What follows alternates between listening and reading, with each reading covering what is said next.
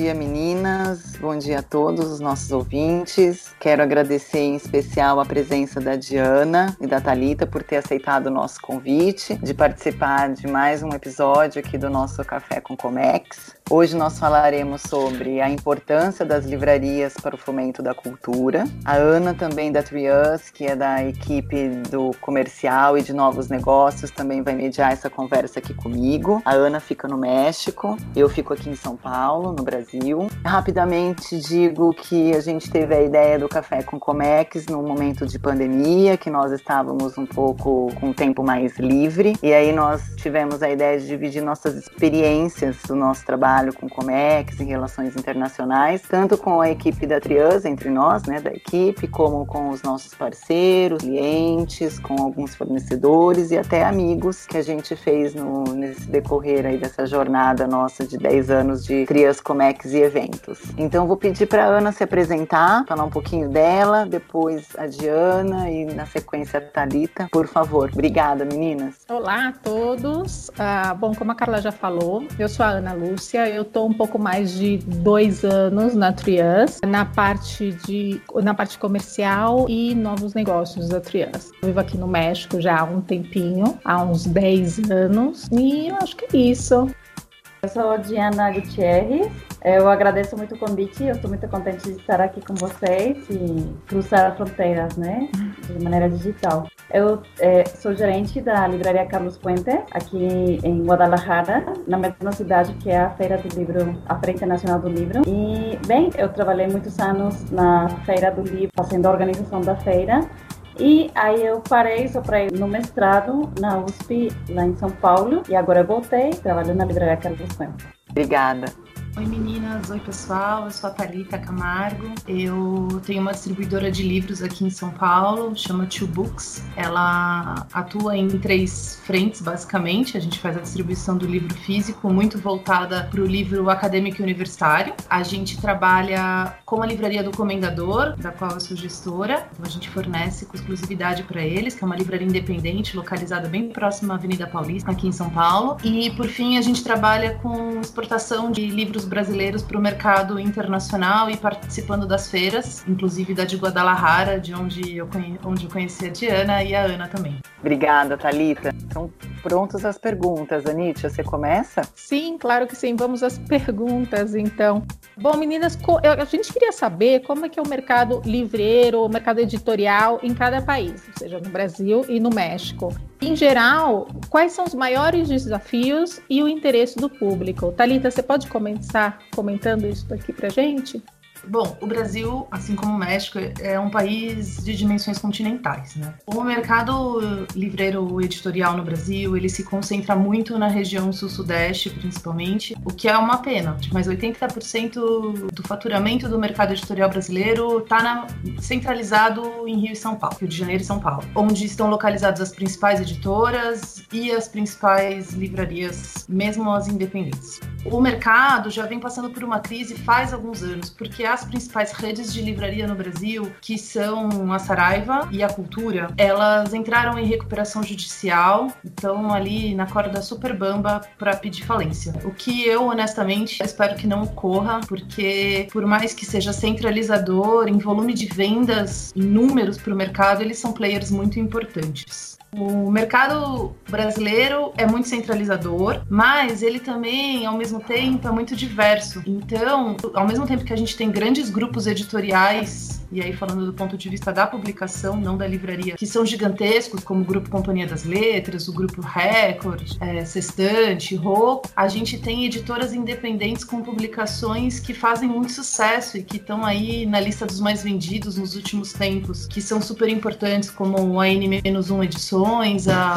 Pollen Livros, que são muito significativas, que publicam literatura de nicho, mas que tem um público leitor muito interessado. O livro no Brasil ele ainda é considerado um artigo de luxo e, e de aquisição de quem tem poder financeiro e de elite. E eu acho que essas editoras independentes elas vêm tentando quebrar um pouco isso. Então, fazendo livros mais acessíveis. Não vou nem entrar na discussão se o livro é caro ou não, porque ele envolve uma mão de obra e toda uma cadeia por trás dele que, enfim, precifica ele no uhum. ponto que a gente pode chegar. Mas ele ainda é de difícil acesso à grande massa do Brasil um país com uma desigualdade social absurda, com é, um nível de analfabetismo funcional altíssimo. Então, ele ainda é um objeto que não é acessível a toda a população. E honestamente, eu não sei quando ele vai ser, mas enfim, atualmente o cenário é esse. Vou esperar para que um dia chegue lá, né, tá? É, e eu acho que tendo a distribuidora que tem como principal objetivo, né,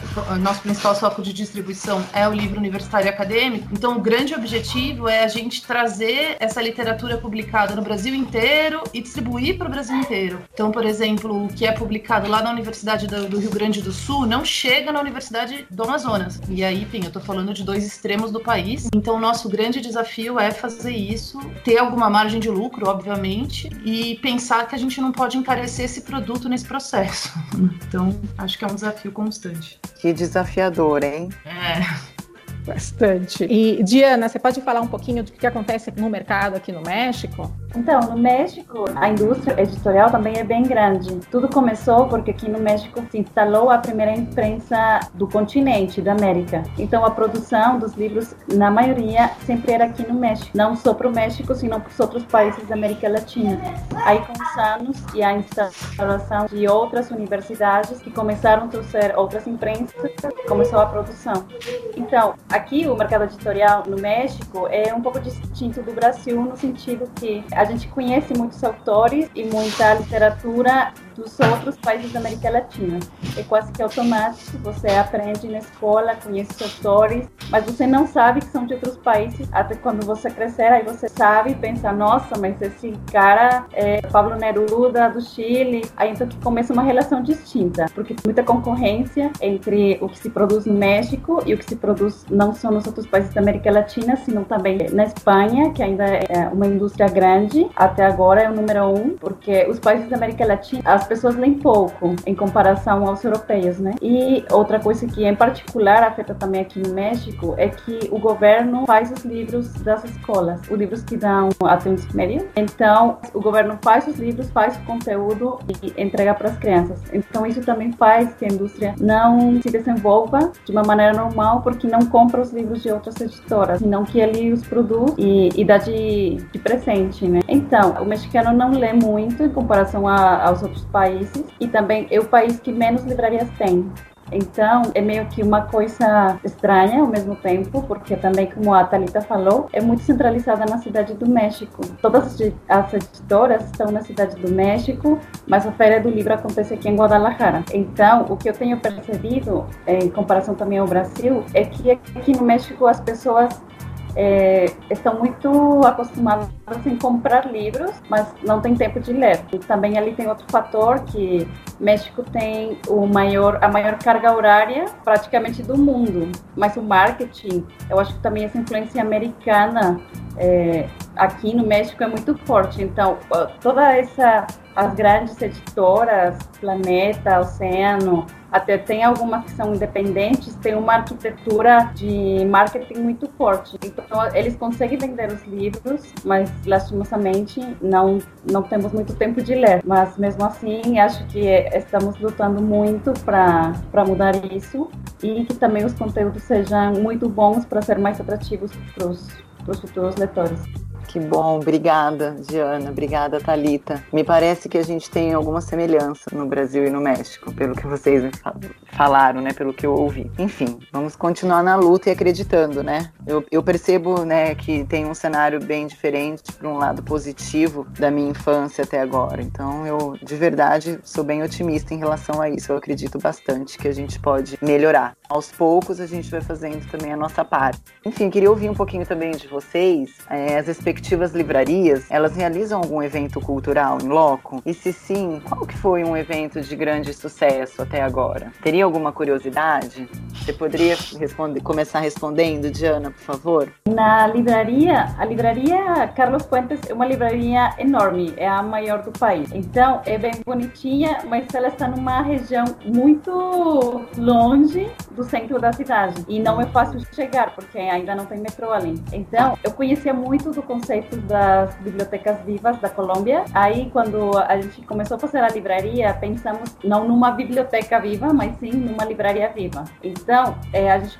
começou a fazer uma programação muito intensa para chamar novos públicos, assim, de todas as cidades, seja super atraente e tínhamos atividades para bebês de 0 anos até para idosos que queriam estar na livraria. Mas antes de ser como uma, uma atividade para fazer uma promoção da leitura, era fazer uma promoção do livro porque as pessoas também aqui tem uma, uma encuesta que diz que as pessoas não têm muitos livros em casa, de livros pessoais, né? Tem os livros da escola, mas não tem livros de literatura. Então era muito importante que as pessoas começassem a conviver com os livros para depois pensar na leitura e na compra dos livros. Então é, temos muitas atividades. Agora com a pandemia tudo virou para digital, mas continuamos. É, temos grandes autores também. Acho que agora com a pandemia fica mais fácil convidá-los, né? Porque eles para viajar para Guadalajara era complicado e agora fica bem mais fácil. Mas bem, temos, nossa, de histórias tem muita coisa. Nossa, acho que não consigo contar agora uma história assim muito engraçada, mas, mas é legal assim. As pessoas, o público gosta bastante. Gosta muito. Frequentam, sim. né? Por sim. exemplo, os eventos quando vocês divulgam tem bastante público. Tem, tem. Agora, ah, último, bacana. O último evento que a gente está organizando é um clube de leitura internacional. Sim. Gente também com essa facilidade do espanhol, né? Então a gente está organizando com uma livraria na Colômbia e se chama Sem Passaporte. Então Sim. vai ter pessoas da livraria da Colômbia e da nossa livraria e todo mundo vamos entrar, né? Mas é para público geral. E depois poderemos convidar outra livraria da Argentina e fazer essa troca de, de experiências bem legal. Eu acho que com o Brasil fica um pouco complicado por causa da língua, mas quem sabe poderia ser legal fazer com brasileiros aqui ou também pessoas que saibam espanhol no Brasil e aqui no México. Com seria certeza, legal. É uma oportunidade super bacana mesmo da gente. Sim, Thalita, seria legal. É, que legal ponto de vista da nossa livraria aqui em São Paulo, da livraria do Comendador, Sim. ao contrário da Carlos Fuentes, é uma livraria muito pequenininha. Então, a gente realiza eventos sim, porque a gente entende que a livraria é um lugar de encontro. Então, mais quem frequenta a livraria, no nosso ponto de vista, ela quer mais do que comprar livros. Ela quer esse encontro com um livreiro, ela quer esse encontro com a literatura, ela quer é, aquele ambiente que traz essa imersão no livro, nas histórias de ficção e não ficção, enfim. Então, a gente realiza eventos, mas nossos eventos são basicamente lançamento de livros, né? Então, os autores vão à loja, convidam sua rede de contatos e a gente faz a divulgação. E a gente teve livros bastante bem vendidos, né, durante esses eventos. É, mas eu não tenho nenhum grande evento assim espetacular, porque minha loja é muito pequena, né? Então é, a lotação máxima é muito fácil. E durante a pandemia, por questões internas, a gente ficou 90 dias fechado mesmo, não fizemos nada. Inclusive, os colaboradores ficaram em casa e tudo mais. A gente fazia venda por WhatsApp só, mas a gente não tinha estrutura para manter uma, uma, agenda de eventos online, nem nada disso. Assim. Embora outras livrarias tenham feito isso no Brasil e tenha dado resultado, um resultado bacana, assim. Mas os nossos eventos, a gente faz um evento uma vez por mês, que agora tá parado, né, por causa da pandemia, mas que é um sarau, que é bem legal. Assim, então, é mais que a venda de livros, né, relacionados aos, aos temas. Então tem é, microfone aberto, as pessoas podem declamar poemas, tem algumas apresentações de dança, porque a gente tem um deck externo, então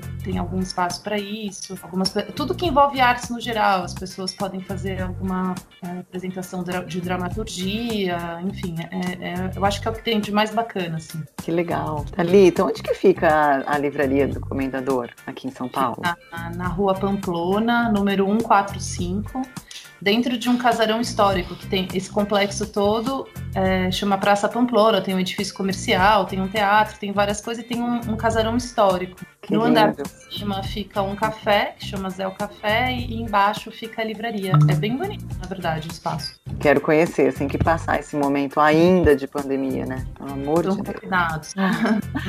E você, Diane, onde que fica em Guadalajara, Carlos Fuentes? Fica na parte norte, que é no periférico norte, mas a particularidade é que tem uma biblioteca, a Biblioteca Pública do Estado, que é bem grande. Então a ah. livraria fica só no, no primeiro andar e é legal, porque é uma biblioteca pública e bem, é, às vezes também um pouco confuso, as pessoas ainda confundem o que é livraria e biblioteca. Biblioteca. Mas é legal porque é difícil, como a Thalita falou, fazer é, comunidade, né? Fazer os públicos, chamá-los. E eu acho também que eles vão procurando mais do que livros, eles sempre esperam uma experiência e um lugar que acolhe eles. Que, e bem, eu espero também que, assim como a biblioteca faz, que como livraria também possamos chegar é, no coração deles e que eles sentam em casa casa e não sentem também essa obrigação de comprar, senão de passar o tempo legal, aprender os livros, ficar é, rindo também um pouquinho com outras pessoas que têm os mesmos interesses. Então, isso que é o principal, assim. Ah, é, quando, eu acho que quando você oferece uma boa experiência de livreiro, a compra ela é uma consequência natural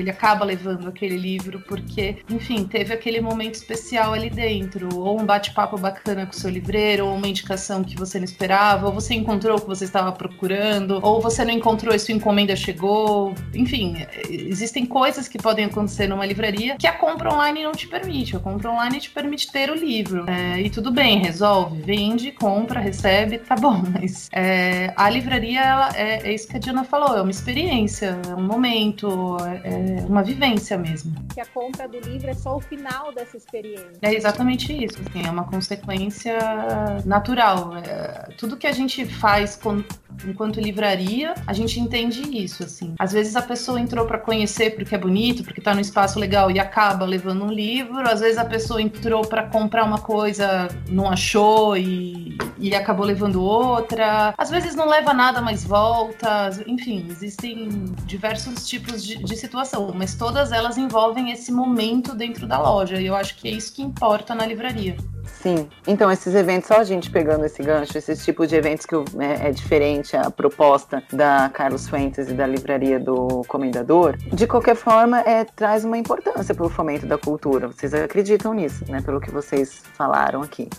Porque né, tem o sarau na livraria do Comendador e esses, esses eventos que hum, Carlos Fuentes promove para todo o público, né? De todas as idades. Que nada mais é do que atraí-los para não para comprar, mas para apreciar uma leitura e aí sim traz a consequência do com certeza acho que livro. a livraria ela é um polo de difusão cultural assim com certeza de encontro cultural de, de enfim de ideias culturais de pessoas que pensam aquilo de, é um encontro da cultura e ela se faz muito necessária assim é um respiro da cultura no meio das cidades grandes uhum. ou pequenas capitais ou não eu acho que é um espaço que permite que quem frequenta a livraria se sente à vontade para pensar, debater a cultura. Ah, que bacana. Obrigada, meninas. Vamos passar para essa conversa que está todo mundo tendo agora, né? Não tem como fugir disso, que é o, a situação da pandemia que nós estamos vivendo do coronavírus, do Covid-19. Como vocês estão afrontando esse momento do Covid-19? Vocês têm alguma ação especial? Diana, o que vocês na Carlos Fuentes estão fazendo? Nossa, a pandemia fez muita coisa, mexeu completamente a experiência da livraria. Primeiro porque a gente tinha uma página é, web, só que ela já funcionava para vender livros, só que ela não vendia muito, vendia praticamente assim, uma nada, pouquinho. Então, a nossa primeira foco foi começar nas redes sociais anunciando que tínhamos uma página web e que eles poderiam comprar por, pela, pela página web. Só que a gente percebemos que a Thalita falou, né? Que as pessoas ficavam também meio que sem conseguir olhar o livro, sem conversar com os livreiros. Então, não era a mesma experiência. Foi ali que depois de duas semanas começamos a planejar a programação meio que de uma por uma, é, pensar qual funcionaria para eles, para as redes redes sociais e também que não tínhamos como muito equipamento, né? Só cada pessoa tinha, quando muito, uma, um computador na casa cada um e começamos a fazer e, e repensar tudinho. Então, tudo bem, a gente começou a fazer a programação online e as pessoas começaram a aparecer e, bem, a gente começou a fazer também os vídeos com os livreiros recomendando livros, falando, ah, olha, tem esse livro super bacana, você pode encontrar aqui na nossa página web. Só que o problema que a gente agora, até agora tem porque aqui ainda está, a livraria está fechada, porque aqui em Guadalajara os casos de Covid ainda estão em alta, então ainda não temos permitido abrir. Então, o que tem sido um problema para a gente é que as editoras começaram a ter é, muita pressão, começaram a fazer muita pressão na gente de ter a devolução dos livros. A devolução, é, as novidades não conseguiram chegar, então eles começaram a anunciar as novidades, mas não estavam enviando para as livrarias. Ah, e também eu acho que eles tinham um pouco de medo das livrarias começarem a quebrar e ficarem sem os livros, então eles começaram a pedir assim, tipo, eu quero a devolução total dos meus livros. Aí a, a gente fala, nossa, mas a livraria está fechada, não dá para tirar os livros mas tipo muitos livros. Para vocês terem uma ideia, a gente tem uma devolução enorme de 10 mil livros. Então a gente acabou de terminar uma de 5 mil livros para uma editora grande, que é Oceano, e agora outro grande distribuidor está pedindo todos os livros de volta e a gente tem que enviar para a cidade do México e, e todos esses esse custo do envio dos livros também a livraria que tem que pagar, né? Então a gente tem pedido muito apoio. É, os primeirinhos foram tem Random House e assim eles eles têm pedido, então eles estão apertando muito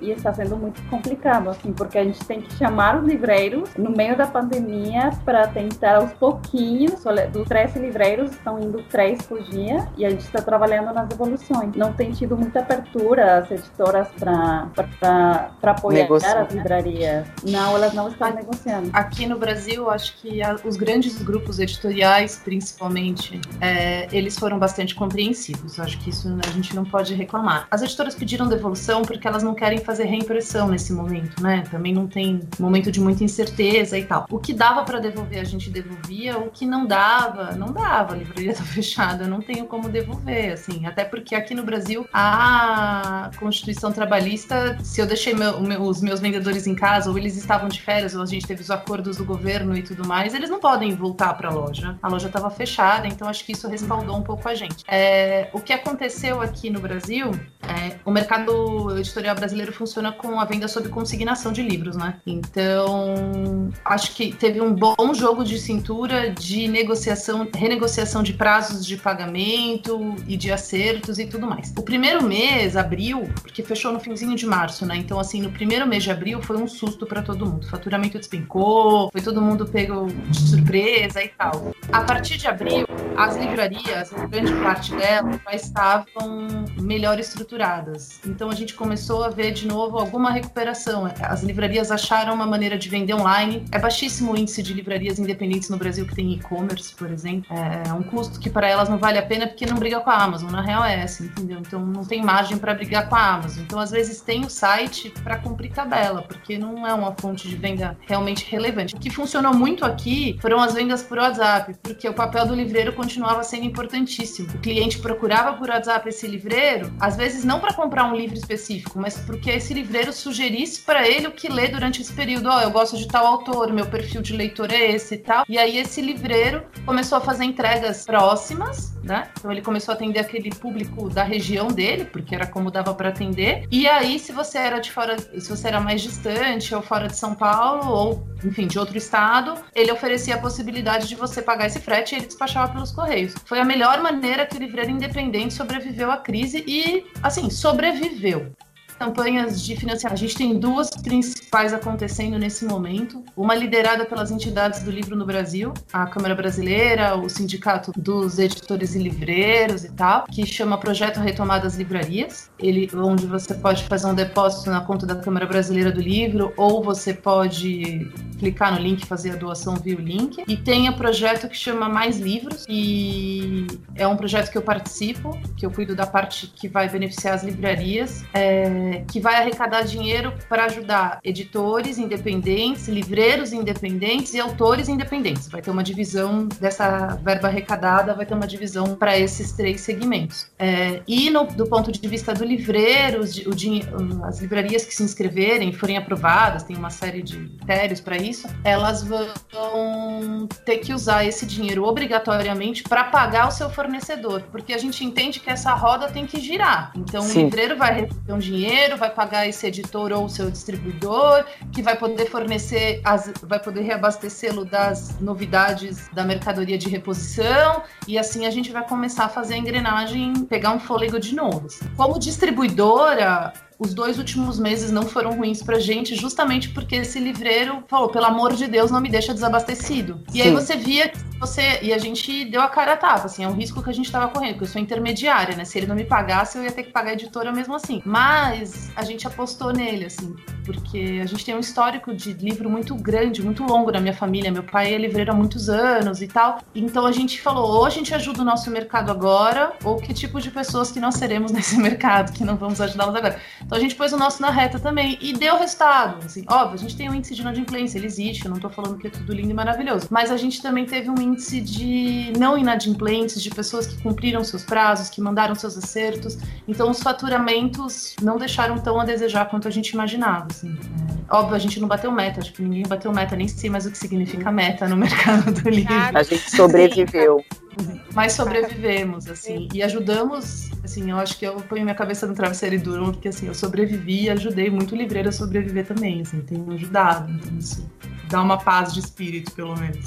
Nossa, que bacana isso, Thalita. Muito legal. E eu sinto muito, Diana, pela situação aí no México. Espero que, enfim, que todos os envolvidos se conscientizem, né? Isso que a Thalita ah. falou é muito bonito. É engraçado a Diana contar essa história, porque aqui no Brasil o principal grupo editorial é o Grupo Companhia das Letras, do qual a Penguin Random House faz uhum. parte.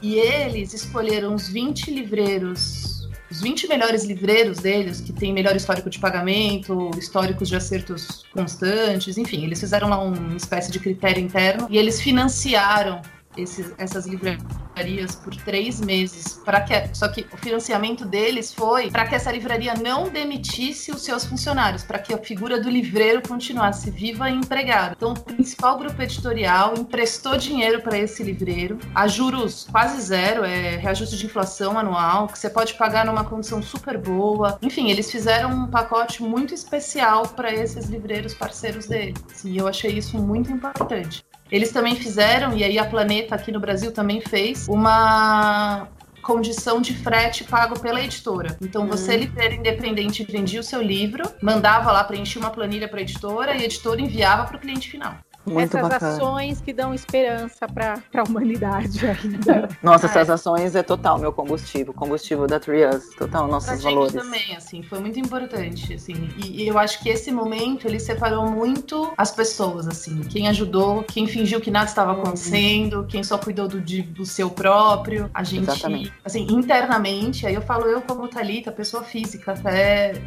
eu absorvi muito essas informações, assim, eu, e eu acredito muito que em algum momento isso vai ser posto à prova, não tem jeito. Sim.